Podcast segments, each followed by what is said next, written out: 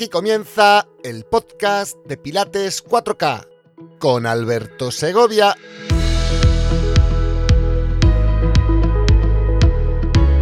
Capítulo 56. Las vértebras. Una explicación fácil. Hola, soy Alberto Segovia de Pilates 4K, la plataforma de Pilates online en habla hispana y quiero dar la bienvenida a todos los pilatistas, pilateros y pilateras del planeta a este vuestro podcast. El único sitio en el que además de entretenerte y descubrir cosas nuevas, aprendes aunque no quieras.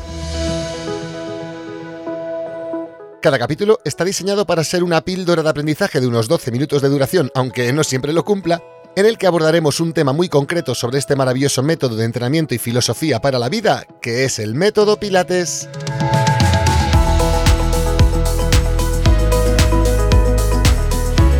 También tendremos capítulos especiales en los que entrevistaré a los mejores entrenadores y entrenadoras del método Pilates Internacional en habla hispana, debatiendo con ellos los temas de actualidad, comentando sus experiencias personales y confrontándoles ante El Testamento según Joe Pilates nuestro cuestionario más intimista. No te lo puedes perder.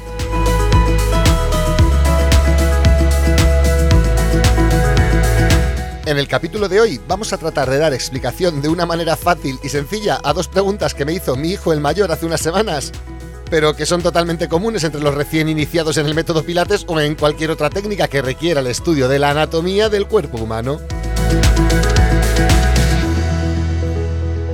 Comenzaremos explicando qué son las vértebras y realizando una breve descripción anatómica y funcional al respecto. De esas explicaciones que ojalá hasta mi hijo pueda entender cuando la escuche. Después continuaré respondiendo a la pregunta ¿para qué sirven las vértebras? Y finalizaremos la exposición con el anuncio de un notición de esos que a mí me hacen muy feliz y de los que a la vez me generan un poquito de miedito bueno en el cuerpo. Pero vamos, que estoy muy feliz de haber sido invitado a tomar esta decisión y al final, si te parece, la comentamos.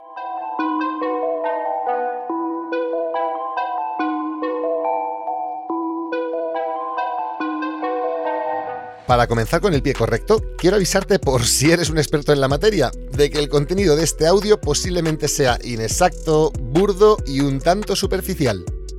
Y que esta simplificación es totalmente buscada. Y que además espero que sea acertada para cumplir con el objetivo de la píldora de aprendizaje de hoy, Vamos a ver si lo hemos conseguido.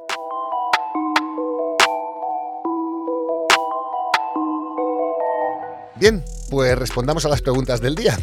¿Qué son las vértebras? ¿Para qué sirven las vértebras?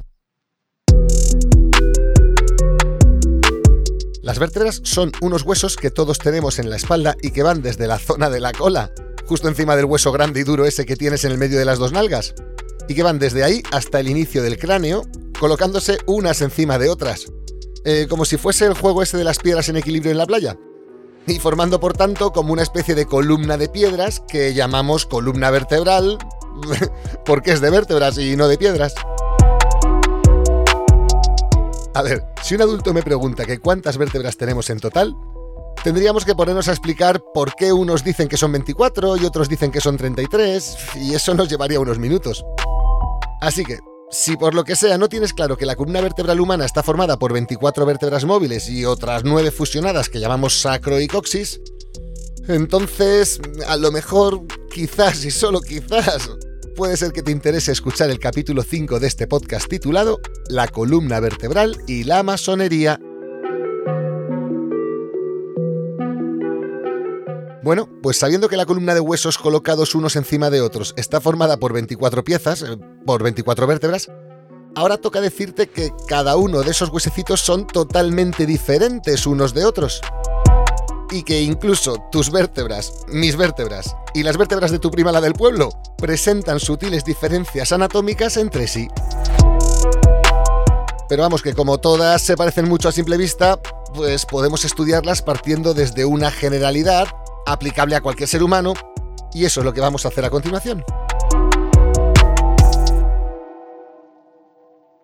Si tomas cualquier vértebra y la analizas separada de las demás, podrás observar que su forma tiene rasgos distintivos y que la hace única.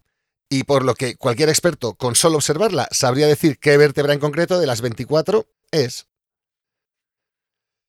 También existen unos rasgos comunes a todas ellas, dando igual si son vértebras cervicales, torácicas o lumbares, y estos rasgos comunes son, entre otros, los siguientes.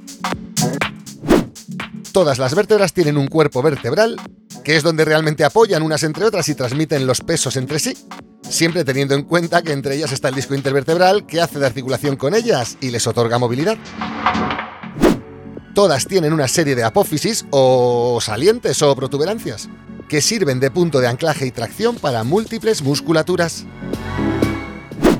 Todas presentan en su morfología un arco vertebral, eh, quédate con este concepto de arco vertebral, que sirve para crear un agujero, también llamado foramen o agujero vertebral, que sirva para hacer un canal de paso para la médula ósea y además así protegerla, en su discurrir desde la cabeza hasta el final de la columna. Y todas presentan unas carillas articulares para articular con las vértebras que hay justo encima y justo debajo de ellas, por lo que no solo articulan entre sí a través de los discos para formar una sola columna, sino también a través de estas carillas o facetas articulares, lo que le otorga al conjunto de toda la columna vertebral mayor estabilidad estructural. Vale, pues llegados a este punto, espero que te hayas quedado con los palabras de cuerpo vertebral, foramen vertebral, arco vertebral y apófisis vertebrales. Porque vamos a necesitar usar la imaginación para explicar definitivamente lo que nos queda por explicar. Lo dicho, vamos a utilizar la imaginación para explicar la morfología de una vértebra de la manera más sencilla y visual posible. Lo primero que necesitamos es imaginar unas latas de conserva redondas, de las que son más bien planas, como pueden ser las de los mejillones, las de la piña en formato individual, que es más planita, las grandes del atún en aceite, por ejemplo, o las redondas pequeñitas de los pimientos rojos en conserva, yo qué sé, incluso las de maíz en formato pequeño, vamos, ya me entiendes. ¿Te lo imaginas? Sí, de esas que todos tenemos por la despensa de casa almacenadas, vaya. Pues bien, si llega el día que toca reordenar la montaña de latas de conservas redondas y ponerlas unas encima de otras, para conseguir hacer con ellas una torre lo más alta posible y almacenarlas así ocupando la menor área posible en la despensa, ¿cómo lo harías? ¿Cómo apilarías esas latas redondas? ¿Colocarías las más estrechas debajo y las más anchas arriba? ¿Colocarías las más livianas debajo y las más pesadas encima? ¿Pondrías las menos robustas debajo y las más robustas encima? No, no y no, ¿verdad?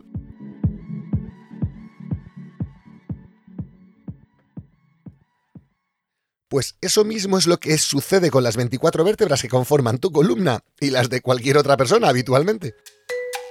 Es decir, los cuerpos vertebrales son como esas latas que has imaginado, y es apoyando, eh, articulando unos sobre otros, como se conforma la columna vertebral.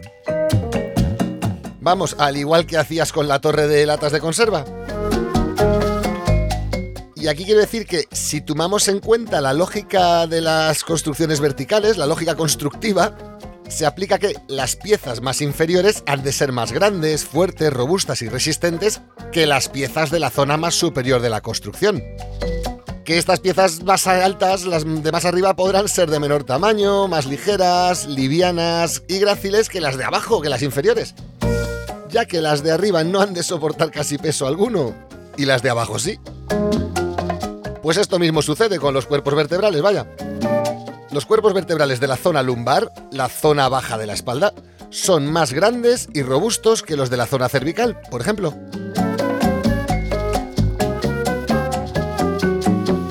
Asimismo, y cambiando de tema, si hablamos del arco vertebral, habría que decir que este está unido al cuerpo vertebral por detrás. Quiero decir que si tomas esa lata de conserva redonda, como puede ser la de la piña, por ejemplo, vamos a utilizar ese ejemplo, ¿vale? Pero en formato individual, que es más planita, insisto.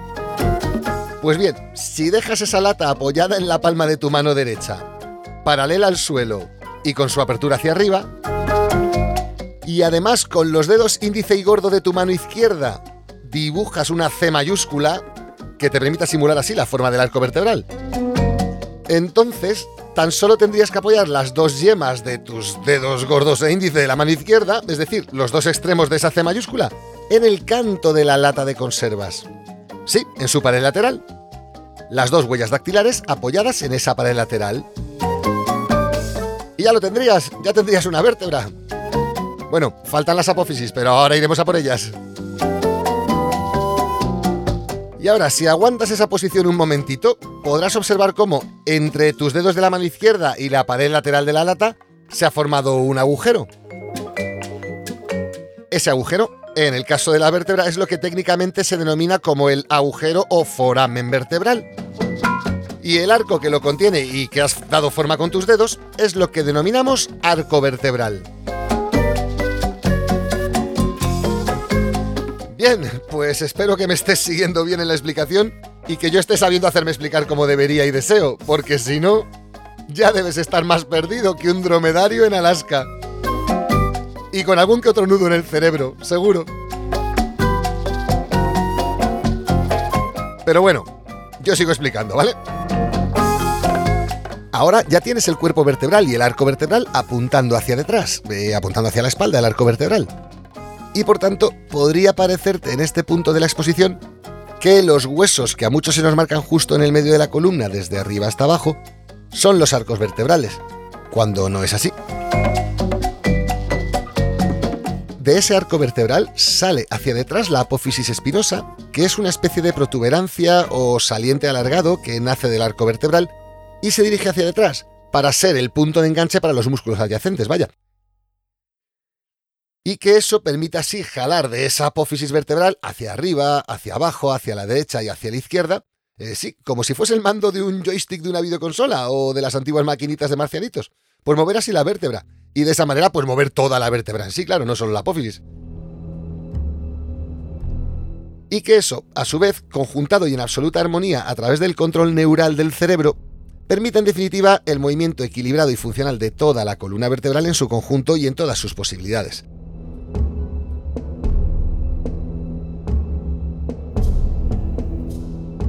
Así que, como la apófisis espinosa sale del centro del arco y se dirige hacia detrás, lo que le tocas a tu prima la delgada en el centro de toda la espalda no son ni los cuerpos vertebrales ni los arcos vertebrales, son sus apófisis espinosas.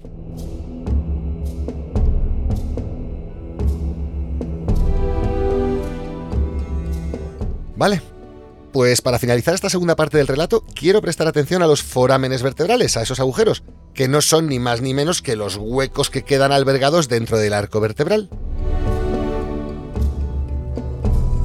Bueno, a los forámenes vertebrales y a la curiosa relación inversamente proporcional que existe entre estos agujeros y los cuerpos vertebrales. Sí, inversamente proporcional. Es decir, que cuanto más grande es el cuerpo vertebral, más pequeño es el agujero vertebral, el foramen, y viceversa. O míralo de otra manera, cuanto más grande es el foramen vertebral, cuanto más grande es el agujero, en proporción más pequeño es el cuerpo de la vértebra. ¿Y esto tiene algún sentido?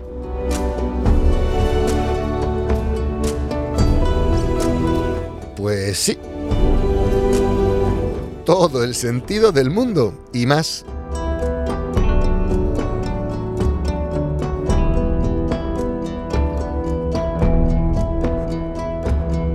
Verás, hemos dicho que las vértebras con el cuerpo vertebral más pequeño son las que están situadas arriba porque no han de sostener grandes pesos, es decir, las cervicales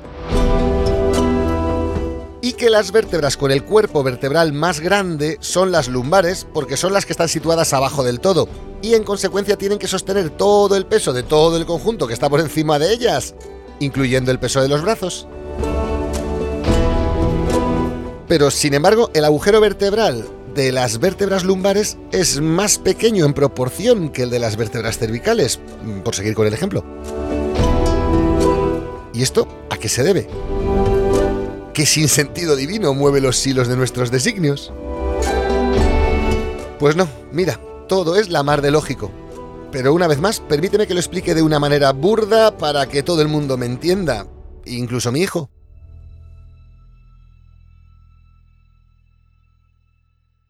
En este edificio que es el cuerpo humano, en este rascacielos diría yo, el centro de control de la sala de máquinas está en la azotea. En el penthouse, nene, en el penthouse, que parece que no sabe inglés yo.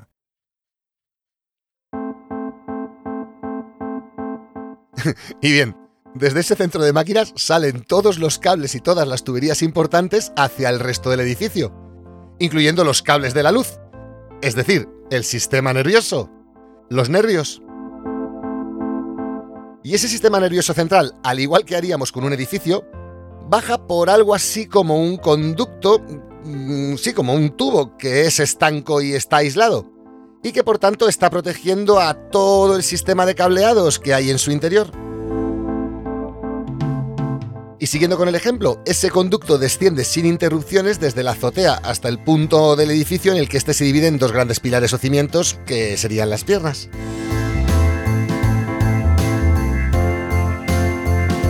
Pues bien, en la vida real, el conducto del edificio para llevar todos los cables protegidos sería probablemente del mismo tamaño y de la misma sección desde su principio hasta el final. Y es que hacemos las cosas así de sencillas, los seres humanos somos así porque, oye, no buscamos la eficiencia de las cosas.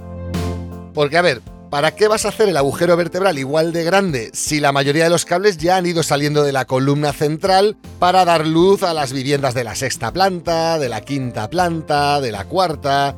Si es que ya casi no te quedan cables. Porque claro, si todos esos cables que ya han salido del conducto no ocupan espacio ya, ¿para qué quieres todo ese espacio vacío en el conducto? Pues en la naturaleza humana esto no funciona así, claro que no, funciona justo al revés. Ya que si existe una máxima dentro del cuerpo humano es que todo en él está hermético. Sí, hermético, envasado al vacío, sin un milímetro libre, como prefieras verlo. Y por tanto, cuando el agujero vertebral pertenece a una vértebra inferior, su sección es algo menor que el de las vértebras superiores. Repito, cuando el agujero vertebral pertenece a una vértebra inferior, su sección es algo menor que el de las vértebras superiores.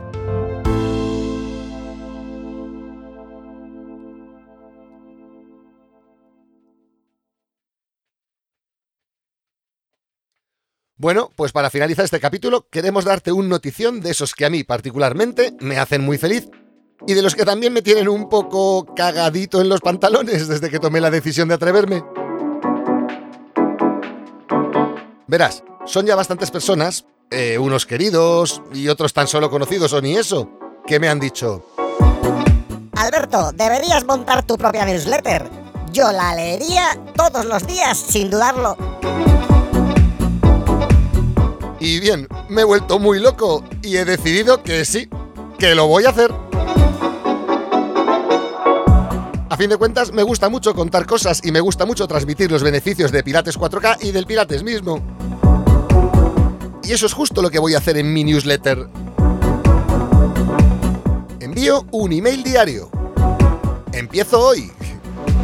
Y los que no se apunten harán bien, porque seguro que sus vidas son interesantísimas y no tendría sentido alguno que invirtiesen su valioso tiempo destinado a disfrutar de sus valiosas cosas en leer lo que a mí me salga de la punta. Pero si eres de los que se aburren de vez en cuando o de los que se sientan en la taza del inodoro de vez en cuando, entonces sí, entonces quizás te interese apuntarte y recibir mis envíos. Sea como sea, ya te estarás perdiendo el envío de hoy, que será en unas horas.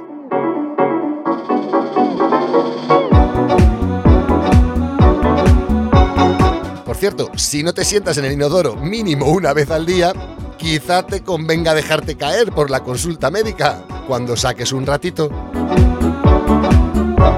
Es nuestro consejo no solicitado del día. Gracias, Isra.